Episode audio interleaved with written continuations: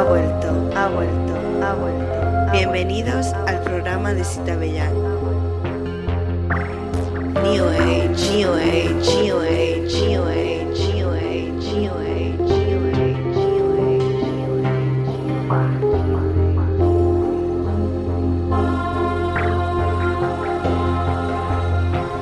Ha vuelto, ha vuelto, ha vuelto. El lugar donde la diversión y la cultura hacen crazy. New Age, New Age, New Age, New Age, New Age, New Age, New Age.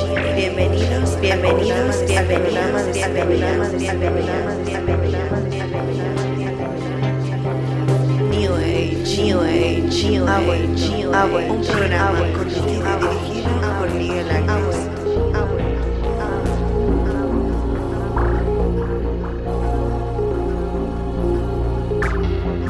new age, new age, new age, new age, new age, new age, new age.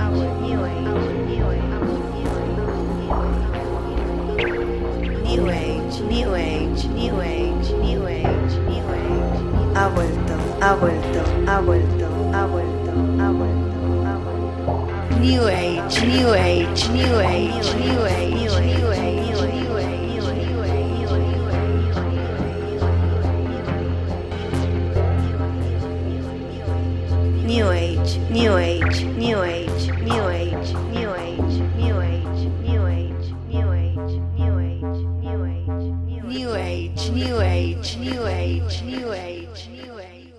Ha vuelto, ha vuelto, ha vuelto, ha vuelto, ha vuelto, ha vuelto, ha vuelto.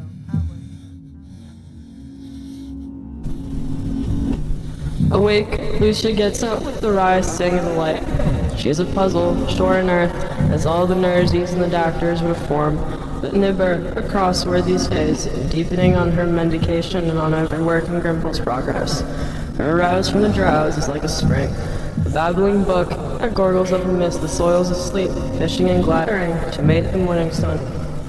Confined in this location now, she gushes and runs jingling from her silt and softy bed, pouring her heart out down the hillside and away across the old manscape to the moon house of Brookfast. Ah, what a performance, practiced and plausible. She clasps her hands over her ears to drone out all the dreadful, wiling, and the sorry implications of war farm play.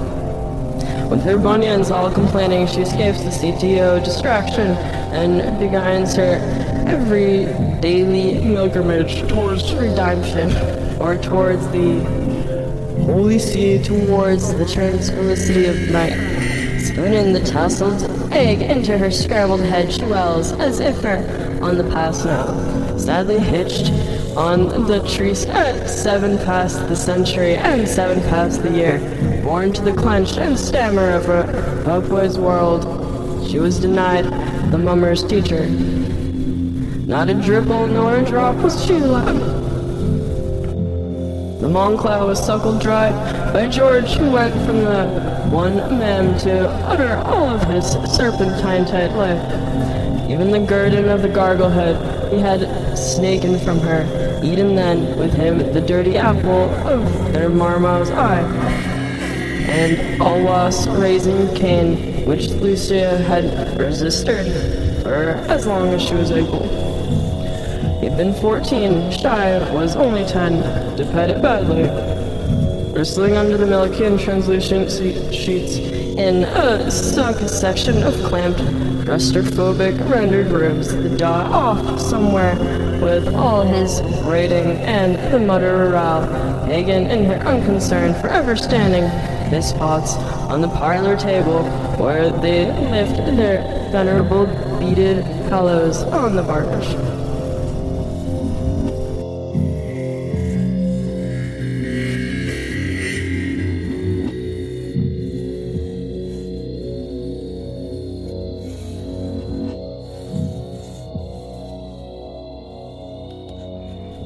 Muy buenas noches y bienvenidos al programa Si te veían. Esta vez eh, un programa francamente concurrido con varias personas que no han estado nunca y, y, bueno, y con, y con viejos amigos. Está aquí Gerardo Vilches. Hola, ¿qué tal? Hola Gerardo, ¿qué tal? Eh, acércate un poco al micro si puedes. Sí, ¿así? Ah, sí, ahí se te oye guay. Muy bien. Eh, Gerardo Vilches eh, eh, es conocido eh, por todos los aficionados a las cosas de- del cómic y la novela gráfica. Y, mm, y bueno, viene aquí invitado por Roberto Bartual. Hola, Roberto. Hola, ¿qué tal? ¿Qué tal? ¿Cuánto tiempo? Pues. Espera, que te digo exactamente. Siete meses. Siete meses, qué barbaridad. Tienes que venir más, joder. Cuando Eh, tú quieras. eh, viene acompañado de, de Welton. Hola, Welton, ¿qué tal? Contento. Y- Hablar de Alan Moore, que nadie quiere hablar nunca de Alan Moore. Y eso, sí, eso, a eso íbamos. Y está eh, Frog 2000, eh, que es un divulgador e ideólogo. Hola, Frog 2000. Hola, buenas noches. ¿Qué tal? y, mm, y bueno, eh, estamos aquí todos en torno, en efecto, a, a Alan Moore. Eh, Alan Moore, que, mm, que, bueno, yo creo que todos los españoles lo conocen gracias a Leticia, eh, básicamente, dado que, que hace tres años fue. Eh, Sí. en, su, en su paseo por la feria del libro, eh, pues se compró el libro que había editado la ferguera de Alan Moore, ese que tiene como fotocopias dentro.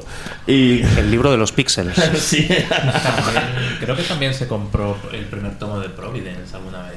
Mm, hizo un. No sé. Eh, hizo igual, una mano, igual en. Malasaña. y, mm, y bueno, Frodo- ¿Te está gustando este episodio? Hazte fan desde el botón Apoyar del podcast de Nivos.